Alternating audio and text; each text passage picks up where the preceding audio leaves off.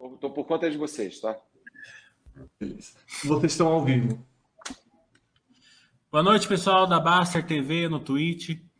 É, mais uma vez a gente trouxe um conteúdo para vocês de muito valor, porque a Movida é uma empresa jovem, com case para jovens também, né, é, que, que ela está disruptando um pouco do, é, do normal de, de carros, né? A garotada aí estão, eles estão usando mais carro por assinatura, aluguel de carros, né? principalmente nas grandes cidades. Então, a gente vai trazer o case além para vocês é, entenderem como consumidores também, se vocês quiserem achar adequado, para vocês estudarem, para poder ser acionista de uma empresa jovem aí, é, que está sempre trazendo resultados muito interessantes. É, a gente está aqui com o Edgar, com o Edmar, é, CFO da Movida, que é o nosso parceiro habitual. Né? É, vamos só lembrar que a gente aqui não faz indicação de compra e venda de ações. A gente sempre traz conteúdo para vocês poderem analisar se interessa ou não para vocês ser acionistas da empresa e também eventuais projeções ou guidance dados aqui nessa live não, não quer dizer que é certeza que vão se concretizar no futuro. Condições de mercado podem fazer com que elas não se concretizem. Boa noite, Edmar. Muito obrigado por você estar aqui. É, quiser já falar suas primeiras palavras para o pessoal da Baster, fique à vontade. Oi, Mili. É, boa noite. Oi, pessoal. Obrigado mais uma vez pelo convite. A gente estava discutindo aqui o canal Twitch, né? A primeira vez da Movida. E é sempre importante a gente falar com todo mundo, né? Sobre todas, em todas as mídias, né? E é isso que a gente procura fazer levar a, a mensagem da companhia para todos os seus públicos. Né? É, eu vou começar pelo terceiro TRI, tá, Mili? Que aí a gente já, já, já adianta e você já começa a fazer perguntas e tal. A gente divulgou o nosso resultado é, no final do mês passado. Foi um resultado muito bom para a gente. É, a gente entregou 168 mil carros. Né? Foi a primeira vez que a gente trouxe a CS Frotas já como parte formal aqui da Movida. Né? Então, com a CS que trouxe 25 mil carros, a gente mostrou um crescimento de 60 mil carros em um ano, o que é muito, muito diferente num cenário que a gente está vivendo.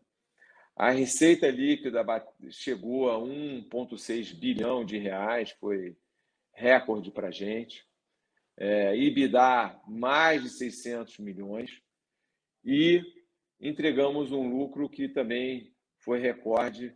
O lucro foi perto de 260 milhões, foi 259 milhões, considerando dois meses da CS e não três, tá? Porque a, a, a consolidação só aconteceu para os meses de agosto e setembro. Então, foi muito bom, né? É, colocou a gente num patamar competitivo cada vez mais próximo dos nossos competidores né, e mostrou que a nossa estratégia é, durante e pós-pandemia tem é, mostrado é, eficiência, tem levado a gente aonde a gente gostaria. Tá? Então, é, é muito crescimento. Né? Sim, o IBDA cresceu quase 200%, o lucro multiplicou por sete. Então, é, a gente não podia deixar de estar feliz, ainda mais num, num cenário muito desafiador, que foram esses últimos 12 meses, meses de saída da pandemia, meses de lockdown pequeno, mas acontecido de novo é, no início desse ano. Então, é, enfim, estamos prontos, estamos prontos para continuar essa trajetória de crescimento e rentabilidade. É, com a integração da CS Frotas é, e com o avanço do carro por assinatura, vocês ficaram com um case muito mais resiliente, né? Contratos a longo prazo com o backlog. Né? É, reitero aqui meu pedido para vocês abrirem o backlog de receita né? É, no futuro. É, então você pode explicar um pouco, isso é muito interessante para o acionista, né? Quando a empresa fica mais sossegada, digamos assim, para o acionista, né? É, fica mais previsível, né? Então, é, essa mudança da, da, da, empresa, se você puder explicar. Posso. Emília, esse é um ponto importante da nossa estratégia e eu vou comparar é, uma companhia que abriu o capital lá em 2017. Tá? Quando a gente abriu o capital em 2017, a gente era 75% hack e 25% gestão de frota. Gestão de frota é, por natureza, um negócio mais resiliente mais previsível, como você falou. Por quê? Porque são contratos de longo prazo. Né? Lá atrás, eram só é, empresas que eram os nossos clientes. Quando a gente pula agora para o terceiro trimestre de 2021, né, o que era 75-25 passou a ser meio a meio. Né? Na verdade, um pouquinho mais GTF do que de hack. Tá? Então, o que, que acontece? Isso traz para a companhia, como você falou, uma vez que eu tenho metade dos carros debaixo de um prazo médio de dois anos de contrato, isso me dá segurança e, como você falou, sossegado, né? Fica um pouco mais sossegado quando eu vou tomar as decisões em relação a crescimento. Por quê? Porque eu já tenho uma parte da receita que está contratada, que eu não preciso brigar todo dia, como é o caso do hack. Tá? Então, esse, esse ponto é importante, porque ele ajuda na decisão, é, de novo, de crescimento e como é que eu manobro. Ele tira um risco de curto prazo, né, que eu preciso administrar preço, por exemplo, agora é entrando em janeiro, é, preciso mover carro de um lado para o outro, né? E para o crédito, né, quando você fala da dívida, esse é um perfil melhor que vai fazer com que ao longo do tempo isso tenha uma isso traga uma redução no custo de dívida da companhia e, portanto, a gente pode ser mais competitivo. Tá? Deixa eu só fazer um, um adendo aqui, é, Mili. É, é, esse, na nossa apresentação de resultados, você fez um desafio para a gente algum tempo atrás, a gente cumpriu, tá? Lá na página 6, a gente traz pela primeira vez o backlog de receita, tá? De, de fleet. Tem lá um quadradinho 1,8 bi. Né? Então, só reforçando tudo aquilo que a gente falou, né? Então, eu já tenho dentro de casa, para os próximos dois até três anos, 1,8 bilhão de receita que vai acontecer, né? porque os carros já estão no cliente. Então, é, eu prestando serviço de manutenção e de atendimento, é, essa receita vai circular pelo meu, pelo meu DRE, pelo meu resultado. Tá? Muito obrigado por você ter disponibilizado é, o backlog. Eu não, eu não vi no balanço, mas é, vou, vou, dar uma olhada. É, nessa, nessa vertical ainda de GTF, né, de, de carro por assinatura, a gente está vendo o crescimento da, do, do, valor dos carros né, e da taxa de juros também. Né? Isso faz com que a, o carro por assinatura ele feche melhor a conta para o, para o assinante. A hora que ele vai fazer a conta, ele fala: Nossa, agora está valendo muito mais a pena a gente vender o nosso carro, não comprar um carro, ir lá na Movida e fazer o carro por assinatura. Isso daqui ele, ele faz com que essa vertical de crescimento de vocês no GTF ele fique bem é, pujante, digamos assim, né? Uh, Miri, você tem razão, tá?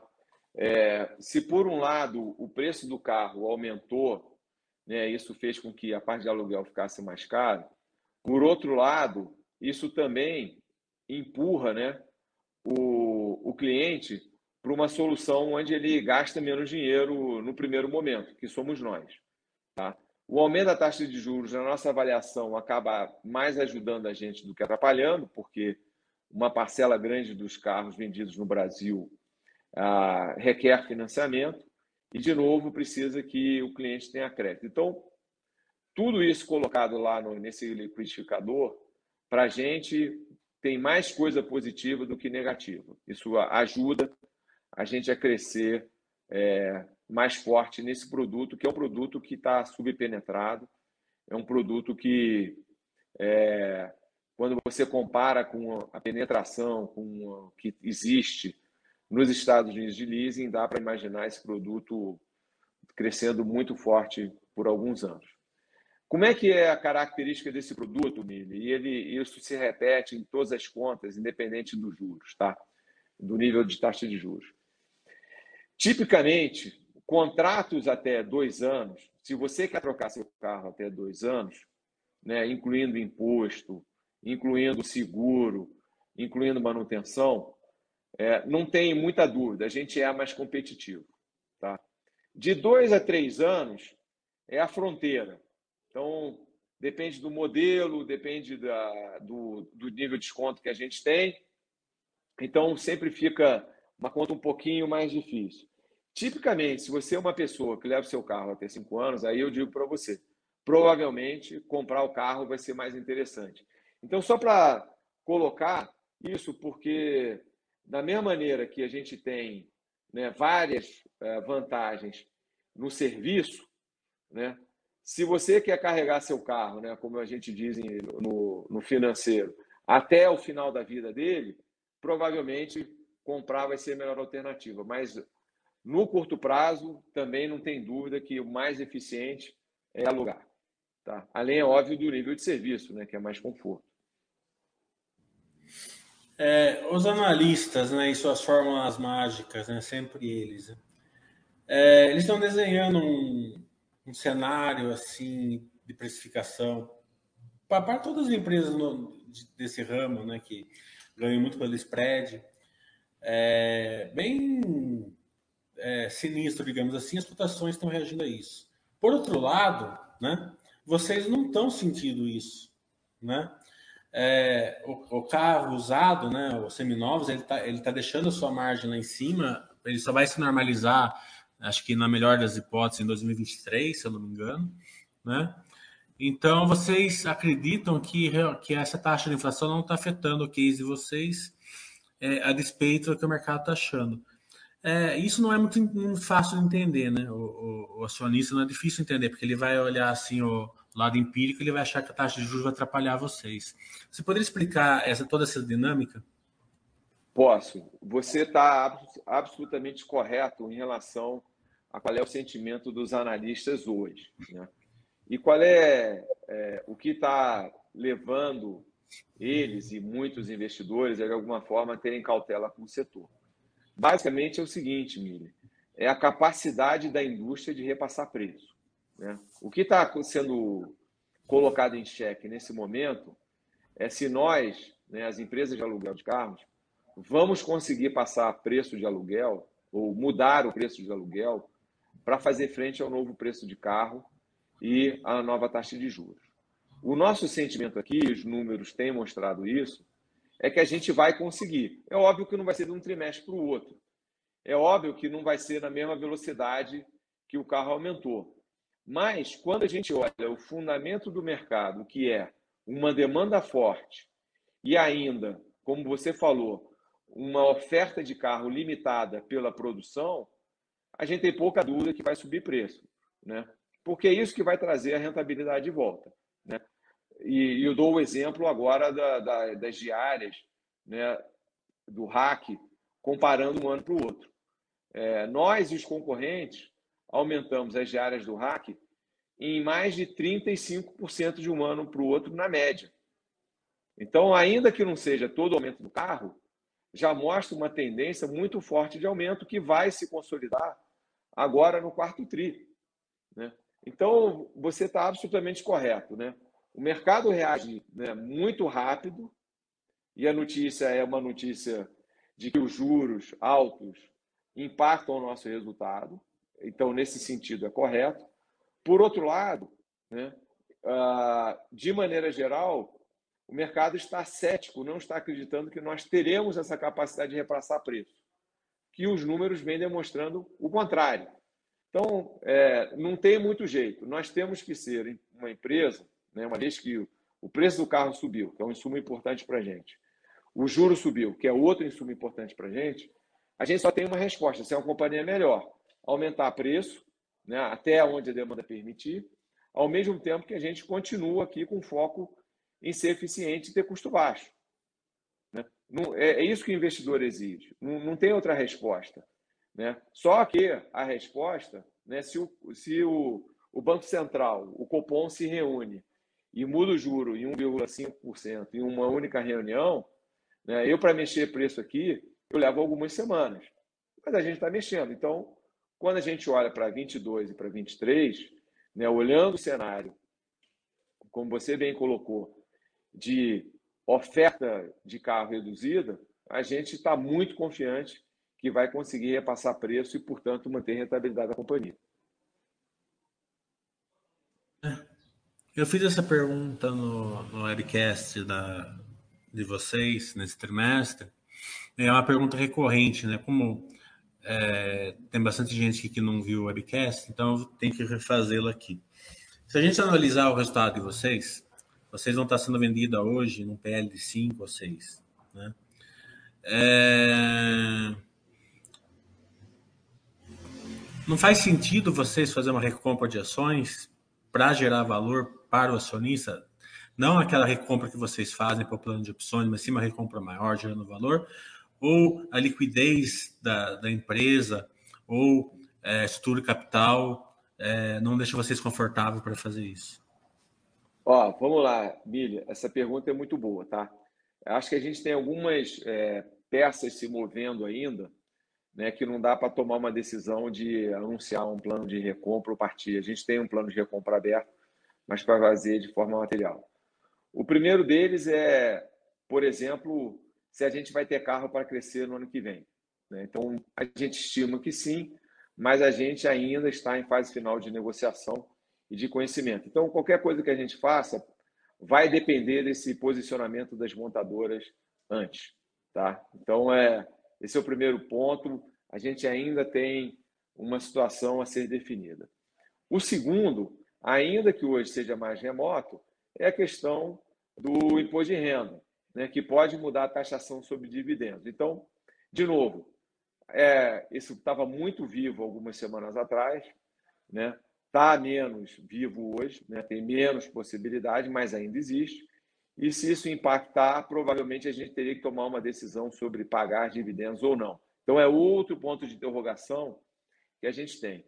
É, tudo isso para dizer que as próximas semanas vão ser importantes para essas definições que você está colocando aqui. No presente momento, a decisão é deixar aberto e ficar olhando o cenário todo, mas eu acho que você tem razão. Isso poderia trazer algum valor para acionista, mas, de novo, como a gente tem essa questão de cresce e a questão fiscal presentes, a gente prefere aguardar um pouquinho é, até ter uma sinalização mais efetiva, tá? Mas se o dividendo for taxado, faz mais sentido ainda, né? É, Isso, então, mas aí, é, aí, aí é melhor pagar dividendo, mas de novo, é, a gente anteciparia, você está entendendo? Então, de novo, é. Ah, mas que eu olho... para antecipar o dividendo, entendi. Isso. Ah, vamos falar um pouquinho do, do mercado é, das, é, de compra de vocês da montadora, né? Como que vocês estão vendo essa falta de chip? Acho que as peças em si não estão faltando, né? O que está faltando é que a, a, as, as empresas é, diminuíram a, a fabricação de peças, porque não tinha chip, e agora que é, para voltar leva um tempo. Acho que é mais nisso do que a falta específica, né? Porque a falta específica mesmo é os chips. É, se você puder comentar como que vocês estão vendo, se ano que vem é, você já tem a, a quantidade de carro para comprar, né? Porque eu sei que o, o, capital de vocês, que é mais importante, já está lá, né? Vocês Isso, já vamos lá. anteciparam, né? Isso. O, o, esse negócio da, da, da cadeia de suprimento da indústria, da indústria automobilística é um problema global, tá? Então, isso não está afetando só aqui a indústria, a indústria aqui no Brasil, é, é público, afetou tudo que é lado. Começou com um chip, né?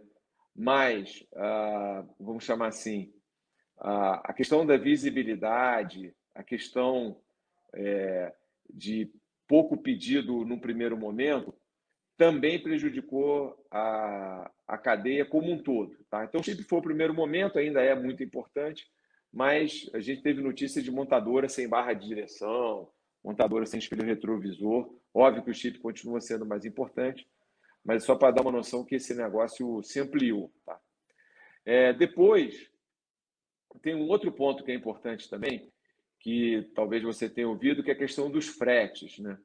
Então, É, como o comércio mundial foi interrompido na pandemia de uma maneira totalmente heterodoxa, irregular e não prevista, acabou que ah, os containers né, que são usados estão nos lugares que eles não deveriam estar, é uma confusão danada. Então, o frete marítimo subiu muito também. Então, acaba impactando a cadeia toda. Tá? Eu estou contando um pouquinho só para mostrar a complexidade disso tudo.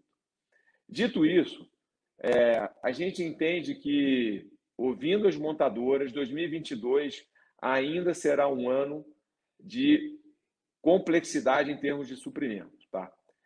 Localmente, ainda tem mais um dado que é pouco divulgado pela mídia, Mili, que é o seguinte: a partir do ano que vem, os carros, os veículos leves vão ter que se ajustar a mais uma etapa da lei de antipoluição e tal, que é o chamado L7 aqui. Então já haveria mais ajuste na produção em janeiro e fevereiro para se adequar às novas uh, regulações. Então, resumo da ópera, o que antes a gente achava que no início de 22, depois na metade de 22, a gente acha que somente no final de 22 vai estar regularizado. Então, isso é falando do mercado em geral.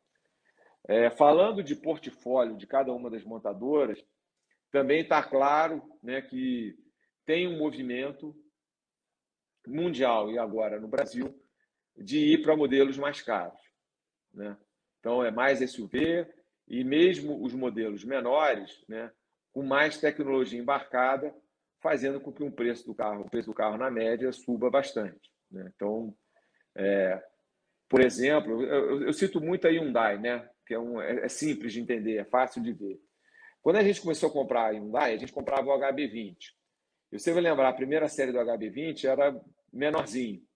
Aí mudou o HB20 para um HB20 maior, né? há três anos atrás. Ao mesmo tempo que houve o lançamento do Creta. Né? O Creta deve ter uns quatro anos, que era uma SUV com, com base na plataforma do HB20. Agora, esse ano, houve o lançamento do novo Creta. Né? De novo na plataforma do HB20, mas com um modelo maior, mais luxo, mais tudo. Só que a Hyundai não vai parar de fabricar o Creta velho por um tempo. Não sabemos quando, depende do mercado. Tudo isso para dizer o seguinte: se você, se você pensa na Hyundai somente, há seis anos atrás, a Hyundai só tinha o HB20, que era o modelo sedã e com hatch. Agora ela tem dois Cretas juntos. Então, né, se tudo caminhar, a Hyundai que fabricava um modelo sedã e um pouco de hatch, vai ter um pouco de sedã e hatch, mas vai ter duas SUVs na sua produção, que são carros substancialmente mais caros. Estamos falando de 30, 40 mil reais a mais na média por carro. Então você vê que né, as montadoras estão fazendo um movimento de mudar o portfólio para carros mais caros e, portanto, mais rentáveis, né, com mais tecnologia e tudo. Então é, é é no mundo inteiro. Peguei só a Hyundai, assim, a Hyundai é uma aliança nossa, é um parceiro de longa data, ó, funcionamos muito bem, mas é um movimento legítimo para ganhar dinheiro. É, faz parte. Já tinha acontecido, já vinha acontecendo no mundo todo, agora chegou com força total aqui no Brasil.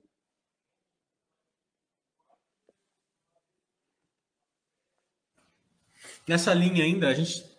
Eu vou chamar a gente, né? Porque para mim é a gente, né? A gente comprou aí uma, uma nova empresa essa semana aqui, né? Ou semana passada, de, é, de carros mais luxuosos, né? Essa vai ser uma nova vertical aí para movida, é, possivelmente vai ser uma integração é, com, isso, com, a movida. Né? O, que, o que acontece? É, primeiro, a aquisição foi feita lá no, no âmbito da Simpar, que é a nossa controladora, tá? É, a, a, ideia da Simpar é manter a torre de concessionárias separada da Movida, tá? Porque são negócios é, é, paralelos, mas é, são mercados diferentes, tá? Agora, do ponto de vista de sinergia, isso ajuda no relacionamento com as montadoras. Por quê? Porque, primeiro, das montadoras existentes aumenta o nosso poder de compra, porque traz mais carro comprado para debaixo do nosso guarda-chuva. Né? Então, quando esse negócio for aprovado, né, precisa de aprovação do CAD e precisa de encaminhamento junto às montadoras, isso vai ajudar a movida. Depois, como você falou, no carro premium, isso vai ajudar porque vai ter mais canal, tanto de compra quanto de venda. Lembra que eles não são, não tem uma escala muito grande, né? Mas ajuda de novo, porque a gente vai ter mais relacionamento com o fabricante, com BMW, com Audi, com a Land Rover. Então, é, vamos chamar assim, para a gente, tudo isso é mais um pontinho né, na nossa escalada, né, mais um degrau na nossa escalada para ser empresa com a maior quantidade de oferta e melhor produto aqui no mercado. Né? Sim, mas ela ajuda no mix, né? Ela ajuda Sim, no exatamente. E, e, traz, e traz o público, é, e traz um público diferenciado que pode depois comprar um HB20 ou um Creta para o filho, né? É isso mesmo, é, é, isso mesmo. E a gente já sabe que a nossa experiência com o carro premium, né, que a gente foi a primeira locadora a trazer para o Brasil, é uma experiência muito positiva. Porque, como você falou, traz gente nova, ajuda, melhora o nível de serviço. Enfim, mesmo na, na loja de seminovos também eles têm um bom desempenho. Então, isso tudo, é, quando a pessoa pensar em movida, né, que eu acho que esse é, o caso, ela vai pensar em, em todo tipo de carro, né, em todo tipo de solução, aluguel, compra, venda. Ah, então, a gente vai conseguir atender o cliente é, em todas as suas necessidades, seja do carro simples ou do carro mais caro.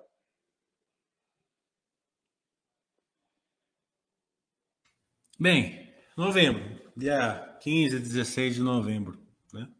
Como está indo o trimestre, né? E como que vocês enxergam o final do ano? Vai ter carro, vai faltar carros, vão ter que trazer carro de ETF, né? Vão ter que é, vender menos seminovos, né? O que, que você pode é, falar Ó, sobre o momentum da movida? Ó, tipicamente, no quarto tri, no quarto e no primeiro tri, a gente acaba vendendo um pouco menos, é, de carros, porque a gente tem como primeira, primeiro objetivo nosso é atender o cliente. E o cliente do hack, ele está aí no quarto tri viajando e a gente gosta de, de, de, atender esse tipo de necessidade. Então, tipicamente, vai ter menos carro vendido, né? isso é natural, né? mas, de novo, como a gente já anunciou lá no call, a gente está num, numa temporada de preço muito forte. Tá? Demanda alta, taxa de utilização alta, significa dizer que as tendências que nós vimos, no geral, elas continuam. Não muda nada a tendência de número. São números para cima, são bons números. Né? Ah, mas, de novo, estamos na metade do TRI. Ah, o mês que muda tudo é o mês de dezembro. Né? É um mês muito forte, janeiro é muito forte para a gente. Então, é, o final desse ano e o início do ano que vem é, prometem, mas ainda tem água para passar debaixo dessa ponte, tá? É, significa dizer, então, Mili, que tem dois trimestres ainda, né, muito fortes, porque o turismo continua sendo um turismo doméstico e continua sendo um turismo terrestre, né, como foi no ano passado. Se você olhar o resultado do ano passado, foi um resultado muito forte para toda a indústria, para todo o segmento, né? E esse ano vai repetir sem dúvida nenhuma. Não tem dúvida. Por quê? Porque a demanda voltou, a mobilidade aumentou muito forte, né? e a gente ainda está com é, um número de carros menor do que poderia ter. Tá? A gente estava falando aqui, né? no Google Search, por exemplo, a palavra, a expressão aluguel de carros hoje está com mais procura que em 2019, só para você ter uma ideia. Então, significa, né, a demanda voltou mesmo, e, e, e isso tem um impacto positivo para a gente. Tá? Então, mais uma vez, é, vamos continuar executando o nosso plano. Nosso plano é crescer mais rápido que os outros, é trazer rentabilidade para a companhia, é, tendo como princípio atender bem nosso cliente e atender ele cada vez mais em necessidades diferentes. Gasolina aí é 7, 8 reais, né? Como que tá a conta de fechamento aí com o pessoal do, do carro é, do Uber, do 99? Vocês têm alguma, alguma Olha, integração com a empresa em si ou somente com os motoristas autônomos? Como é que funciona, tá? A gente tem sim um relacionamento com a empresa, porque basicamente o, que, o processo é o seguinte: o motorista se cadastra no Uber, tem um número, né? Com isso, ele passa no nosso processo aqui de, de análise, né? E aí ele vai lá e faz o aluguel. Você está corretíssimo, de novo, quando diz que esse novo preço de gasolina e o novo preço do aluguel fizeram com que a vida do motorista ficasse muito difícil. Né? A gente tem um reflexo importante que está todo mundo sentindo, em especial nas grandes cidades, que é a redução da oferta do Uber, né? Aliada a, a várias recusas de viagem curtas, né? isso acontece com todo mundo, acontece comigo, acontece com você, porque o, a tarifa não justifica. Então, é, dito isso, a gente já tinha entre as três grandes empresas do setor a menor exposição ao Uber, tá? era entre 10% e 15% do RAC. Hoje esse número é metade disso. Tá? E o que a gente vê é que, na realidade, Uber Black é um que ainda tem conseguido é, navegar nesse cenário todo. Né?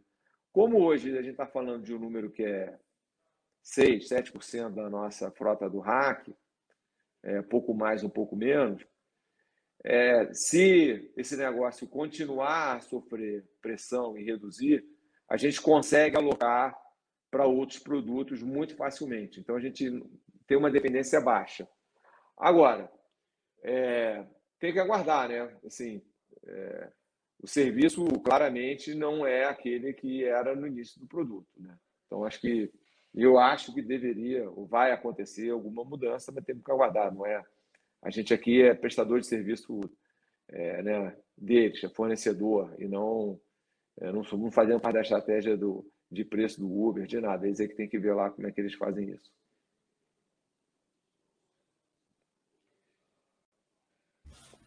O nosso resultado aí do seu terceiro trimestre, né? eu gosto de falar nosso, é, veio forte, veio recorde, né? Mas como você falou, a CS só é, é, compartilhou o resultado em dois meses em vez de três, né? Mas uma outra vertical que, que a turma não está enxergando ou não está olhando, não sei porquê, né? São os aeroportos, né? É, que também não estão ali no auge de, do, do setor, né? É, ainda não voltaram com tudo, acredito eu. Posso estar errado, se eu estiver errado, você me corrige. É, como é que vocês estão enxergando essa vertical e se isso daí ainda vai trazer mais resultados para a empresa a hora que tudo se normalizar mais ainda? O, o Mili, você está certo, tá? Ah, é o seguinte, e eu, eu vim da indústria aérea, tá? Então eu acompanho bastante de perto os números da indústria aérea, até porque ajudam a gente aqui na questão de programação de frota. Então, se você pegar o número do terceiro TRI, a oferta total e a demanda andou muito próxima disso do negócio aéreo, estou falando de Gol, uh, Azul e Latam, ainda está uns 25% abaixo do nível de pré-pandemia, tá? 25 pontos tá? de percentuais. Significa dizer que o espaço de crescimento para voltar ao nível de 2019 é alguma coisa perto de 30%. Então, na nossa visão, isso vai acontecer nos próximos dois anos. Tá? Então, se o 22 já recupera um pedaço importante, e depois 23 voltaria para o patamar 19. Então, como você falou, isso aí era, um, isso aí era 25% do negócio da companhia, do hack, né, do, do aluguel do hack. Baixou para 12%, está no meio do caminho, mas tem um potencial grande de crescer. É, tem um outro ponto importantíssimo, que é a melhora da infraestrutura dos aeroportos no Brasil, que está começando a acontecer.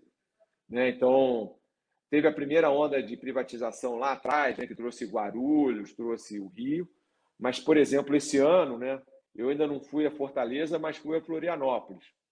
Florianópolis é um espetáculo, o novo aeroporto, para quem conhecia o antigo. Então, isso tudo enfim, voltando à mobilidade, as empresas aéreas se recuperando, tudo é mais uma alavanca de crescimento, eu concordo, e, é aeroporto para a gente é preço premium, né? preço alto, é demanda boa e é demanda que fica. Então, tem mais aí uns bons pontos de crescimento no hack nos próximos dois anos, somente com a recuperação é, do tráfego é, em aeroportos. É, acho que tem que ir um pouquinho mais além do que isso daí, né? porque porcentagem é uma coisa que às vezes esconde um pouco, né? É, você falou que está 25%, 30% abaixo, mas acredito que esteja muito mais abaixo no executivo, né? Que é onde o mix é Sim. é maior, né? Eu acredito que o, que o, executivo voltando ainda vai, vai ter um retorno muito maior do que esses 30%, né, Edmar? Sim, por, porque, de novo, é, a pessoa que viaja a trabalho, né, a sensibilidade dela a preço tende a ser menor, porque é uma necessidade. Né? Então, isso aí, sim. E tem um outro ponto, Mili, que eu pessoalmente também aposto muito, é, que é o seguinte: é, todo esse movimento de privatizações que está acontecendo no Brasil, né, dessas concessões, das PPPs, isso vai trazer um movimento de infraestrutura. Infraestrutura é obra, e tipicamente é, é, esses projetos são grandes contratantes de aluguel de carro. Tá? Por quê? Porque o sujeito vai fazer uma obra durante, hipótese, um ano, ele aluga carro, vai fazer uma expansão de um aeroporto, uma, uma regularização de rodovia, ele vai lá no lugar dele comprar é, carro, ele aluga com a gente. Era assim no passado. Então, quando eu cheguei aqui na Movita, né, já no final da, da, da, Lava Jato, há cinco anos atrás, né, ou num pedaço já mais pra, depois da metade, grandes contratantes nossos, historicamente, eram Odebrecht, Andrade Gutierrez. Por quê? Porque são obras de infraestrutura. Né? E agora a gente está vendo muita coisa sendo, eh, muita obra muito projeto de infraestrutura sendo tocado aqui no Brasil. E para a gente, enfim, à medida que esses projetos forem sendo desenvolvidos, é mais um mercado que vai voltar com força, que é um mercado corporativo de quem precisa do carro. Ele não tem opção. Né? Não tem opção. Tem que alugar o carro para fazer o projeto, prestador de serviço, é, o concessionário, tudo. Então, de novo, é mais um motivo aqui para a gente estar confiante que o crescimento vai continuar por alguns anos. Tá? 5G também, é hora. Isso, 5G. Eu trabalhei em telecom também. 5G eu trabalhei em telecom também, é um mundo de, de, de dinheiro, é um mundo de dinheiro, então... É, e operacional é, espalhado no Brasil inteiro. De fato, tem muita coisa é, que vai acontecer nos próximos anos que vai nos ajudar a sustentar a demanda e, portanto, o crescimento. Né? Oi, tem perguntas? Tem, tem algumas sim. É, Posso fazer? Alugando aqui o usuário Odimar. uma pergunta do usuário aqui, é, deixa eu ver aqui, é o Danilo Macedo. Ele pergunta, Edmar, qual a estratégia da Movida em relação à sua dívida? É, Danilo, obrigado pela pergunta. É assim, ó. É, primeiro, essa empresa é uma empresa intensiva em capital, como a gente chama, tá? Então, ela usa dinheiro. Bota o dinheiro na frente para depois ir fazer o meu negócio. Né? Eu compro o carro, e aí eu vou alugando e depois vendo, é assim que eu, que eu retorno, assim que eu rentabilizo meu capital. É, a gente tomou, se antecipou a 22, a gente tomou muita dívida esse ano, né? tanto no mercado local quanto internacional, né? e a gente usou basicamente para fazer duas coisas. Para alongar é, o nosso perfil de amortização, ou seja, o meu prazo médio de pagamento de dívida aumentou de maneira substancial para eu não ter pressão de refinanciamento, eu não precisar acessar o mercado durante o meu projeto de crescimento, tá certo? E depois, a partir de agora, é fazer uma gestão de passivo com toda a calma para procurar baixar o custo. E aí eu junto com a nossa estratégia de ter mais GTF. Se eu tenho mais GTF, eu tenho mais visibilidade de receita, eu tenho chance de ter mais resultado e com isso eu consigo um custo melhor de dívida. Mas a estratégia vai ser agora, basicamente, fazer a gestão do que a gente é, construiu ao longo dos últimos 15 meses. Tá?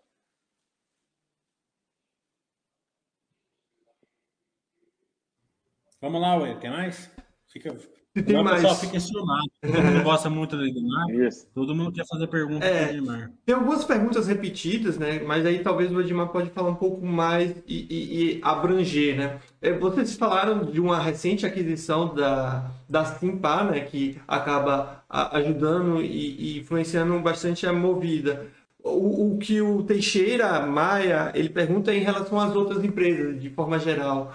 o Edmar poderia falar um pouquinho sobre como todas essas empresas, de forma geral e individual, ajudam a Movida? Sim, olha lá, vou separar em, em dois pontos. É, obrigado pela pergunta, tá, Teixeira? É assim, ó. Primeiro, é, o crescimento na Movida ele vai ser basicamente o que a gente chama de orgânico, ou seja, é a Movida crescendo sozinha sem comprar ninguém, tá?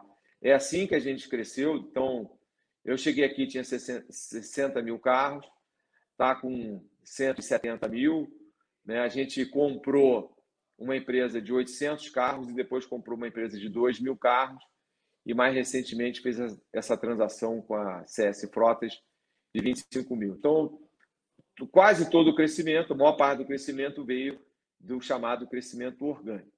Tá? Então, esse é o primeiro quando eu falo para a Movida. Quando a gente leva para o Grupo Simpar, o Grupo Simpar é, mudou bastante nos últimos dois anos. Tá? O que foi feito aqui foi o seguinte: o grupo criou uma área do que se chama de M&A, né, que é fusões, aquisições, para tratar corporativamente do assunto. Então, tem uma área na Simpar que faz, executa todas as transações de aquisições para o grupo todo. Então, eles olham todas as oportunidades e tem várias coisas sendo olhadas simultaneamente. E à medida que essas coisas vão amadurecendo, o, os projetos vão acontecendo. Então, agora, né, já por exemplo, essa área já comprou a Vox, né, que foi a empresa comprada no início do ano, 2 mil carros, mas também comprou a empresa para Vamos, comprou a empresa para a JSL e agora, mais recentemente, para a própria Simpar. Então, na realidade, é, o que, que isso traz para a gente, Woia? É o seguinte: quando você olha para Simpar de um ano atrás, era um grupo que faturava é, 8, 9 bilhões de reais.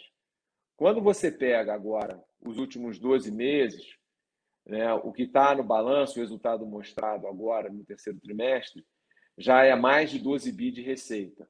Se você pegar a aquisição recente, você vai falar de 14 bi de receita num ano. Né? Então, isso tudo ajuda todo mundo, porque é mais poder de negociação com o fornecedor. Por exemplo, todo mundo compra pneu, a gente compra pneu junto. Todo mundo contrata oficina, a gente contrata junto. Todo mundo fala com as montadoras, a gente fala junto. Nesse caso, a liderança até da própria Movida. Então, na medida que a gente cresce no grupo, não diretamente na Movida, isso acaba trazendo benefícios de escala para o grupo todo. Né? Então, é, é assim que a gente vê. Né? Na verdade, assim, a minha brincadeira aqui é que a maré sobe para todo mundo aqui dentro, né? aí leva todo mundo para cima, e o grupo tem mostrado um plano de, de, de expansão importante, né? expansão com responsabilidade e rentabilidade. Então, desses 12 bi de faturamento que eu estou falando, o, lucro foi mais de 1 bi 200, então está entregando margem líquida de dois dígitos. Né? Então, que é um negócio importantíssimo mesmo num cenário muito complexo, né? Pandemia, diferentes negócios e tal. Então ajuda todo mundo, tá? Uma pergunta, na verdade, essa vem de mim, né, no caso, né, Edmar? Eu, eu queria uh, saber, obviamente que o preço da gasolina alto não é bom para ninguém no país, né? Mas especialmente para a Movida, você vê uma certa fuga é, de pessoas tentando procurar o transporte público mais? Vocês analisam isso? Tem algum número sobre isso? Ou vocês acham que não, pode até favorecer a movida esses altos preços do, do, do, da gasolina? Ó, olha, o, no momento foi a, a, o ponto aqui levantado pelo milho. O que a gente sentiu a, de redução de demanda foi no Uber, que não é só o preço da gasolina, o preço do aluguel é tudo. Então, esse é o primeiro ponto. Segundo, é, a gasolina é importante, mas ela não é o maior item é, quando você fala de aluguel de carro, de viagem e tudo. Né? Então, a gente ainda continua é, sem sentir nenhum reflexo desse negócio. Tá? Não dá para passar né, a dizer que não vai acontecer nada, a gente está olhando, mas no momento, uma vez que tem menos carros sendo oferecido e a demanda voltou, como eu falei, né, eu dei só o exemplo do Google Search, mas o Google Search é, uma, é um ótimo termômetro para isso tudo. Né? mostra que, de fato, o mercado está forte. Né? É, e tem um outro negócio, é, que assim, é, o, o, negócio de rentacar ainda é um negócio que é, é, primordialmente de classe A e B. Né? Então, a classe C ela somente foi arranhada. A gente começou a trabalhar com classe C. Né? E aí sim, é, o, o combustível, né, o preço da gasolina, teria mais é, impacto. Por outro lado, aí né, você fala de avião e de ônibus, também sofrem o mesmo efeito do combustível. Então, o preço das passagens vai subir igualzinho se já não subiu. Né? Então, acaba que no relativo, no relativo, a gente fica mais ou menos do mesmo tamanho quando comparado a outros modais. Exceção, obviamente, é feito ao esforço humano de bicicleta, tá? Entendi. Obrigado pela resposta. Uma última pergunta, acho que porque não tem nenhuma pergunta aqui, é, eu queria saber e, e, caso você poderia falar mais, Edmar, do plano uh, mensal da Movida, né? Que acho que isso pode interessar bastante para esse público, principalmente da Twitch, que é um público mais jovem, que tem essa mudança cultural de não comprar carro, às vezes nem condição financeira até para comprar carro, né? Então, se você pudesse falar um pouquinho desses planos mensais que a Movida tem e, e, e se, se, de fato isso veio para ficar e vocês estão vendo bastante disso na Movida, é, você vê que vai crescer bastante ou se foi apenas uma tendência? Ó, não, isso vai crescer bastante. E aqui o, é, o pessoal tem falado muito do contrato de longo prazo, tá? É, contrato de a partir de um ano, né? Que é como eu falei, é a opção a comprar o carro, né? É, qualquer um que seja. Só que a gente tem um outro produto, eu gosto sempre de lembrar, a gente tem um outro produto que a gente lançou essa altura há mais de quatro anos, com a formatação que existe hoje, que é o aluguel mensal na loja né? com é, desconto progressivo na medida em que você fica mais tempo com o carro. Tá? Então, esse aluguel ele já existe nessa modalidade. Todo mundo faz, tá? A gente lançou primeiro e os outros acabaram seguindo ah, na formatação é, atual, tá? E aí, o que, que acontece? Tipicamente, o aluguel, o período desse aluguel é entre três e quatro meses a gente vê muita gente trocando de carro.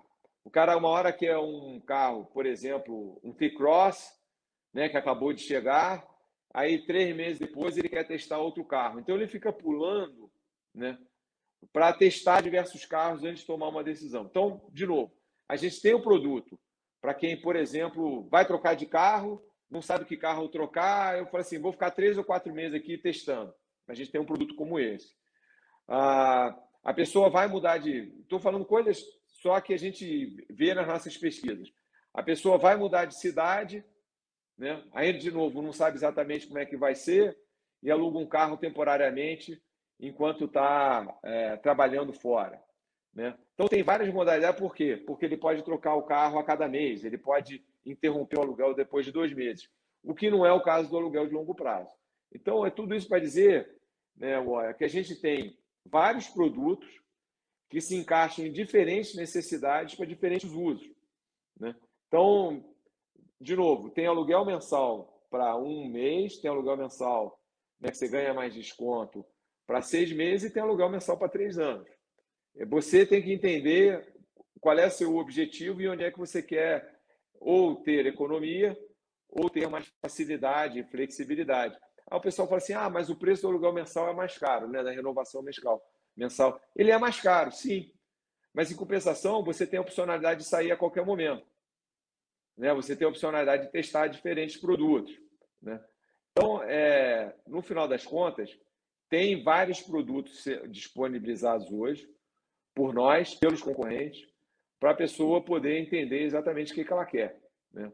E aí, com isso, a gente é, tem é, visto muito crescimento. Lembra?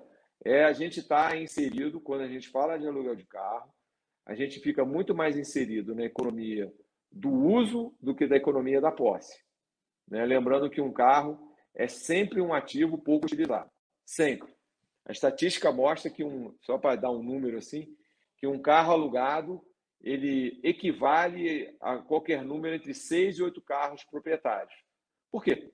Porque ele fica rodando o tempo todo. Então, ele é um negócio que traz mais eficiência ao sistema como um todo. Né? Ao sistema como um todo.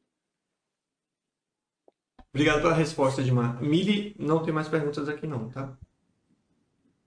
É, acho que também já fizemos todas também, né? É, acho que achei fantástico essa live, passamos por todas as verticais, resultados, expectativas, guidance, tudo. É, o pessoal aí da Baster TV no Twitch é, teve um conteúdo de qualidade, com certeza. Então, quero agradecer muito a Movida, através do seu CFO Edmar, é, que é sempre muito gentil. Quero mandar um abraço para Camila. É, e que, é, Edmar, que a gente consiga fazer mais e mais lives sempre aqui, trazendo conteúdo de qualidade para é, os assinantes da Baster, no, no, nos quais né, vocês têm muitos acionistas lá, né? Vários milhares de acionistas de vocês acompanham a empresa pela Baster.com, né? Ô, Mili, você sabe que é, é só você pedir que a gente está aqui, né? A gente tem trabalhado junto já de maneira muito boa há bastante tempo. A Camila mandou um abraço para você. Ela está numa outra reunião, né? A gente está no meio de uma conferência, então ela não pôde estar aqui ela está lá em outra reunião. E o objetivo nosso aqui, como você falou, eu não quero é, convencer ninguém, apesar do meu papel ser esse, muitas vezes, né? É, o importante é levar a informação para a pessoa poder tomar a sua melhor decisão. Né? Então, é, tem diferentes approaches, diferentes perspectivas no mercado acionário, né? né? curto prazo, longo prazo, todas elas são válidas. Da mesma maneira que eu falei que tem diferentes tipos de aluguel, né? Então, é, de novo, a gente tem que mostrar para todo mundo o que a gente está fazendo e mostrar qual é o plano. E a gente está muito feliz, né?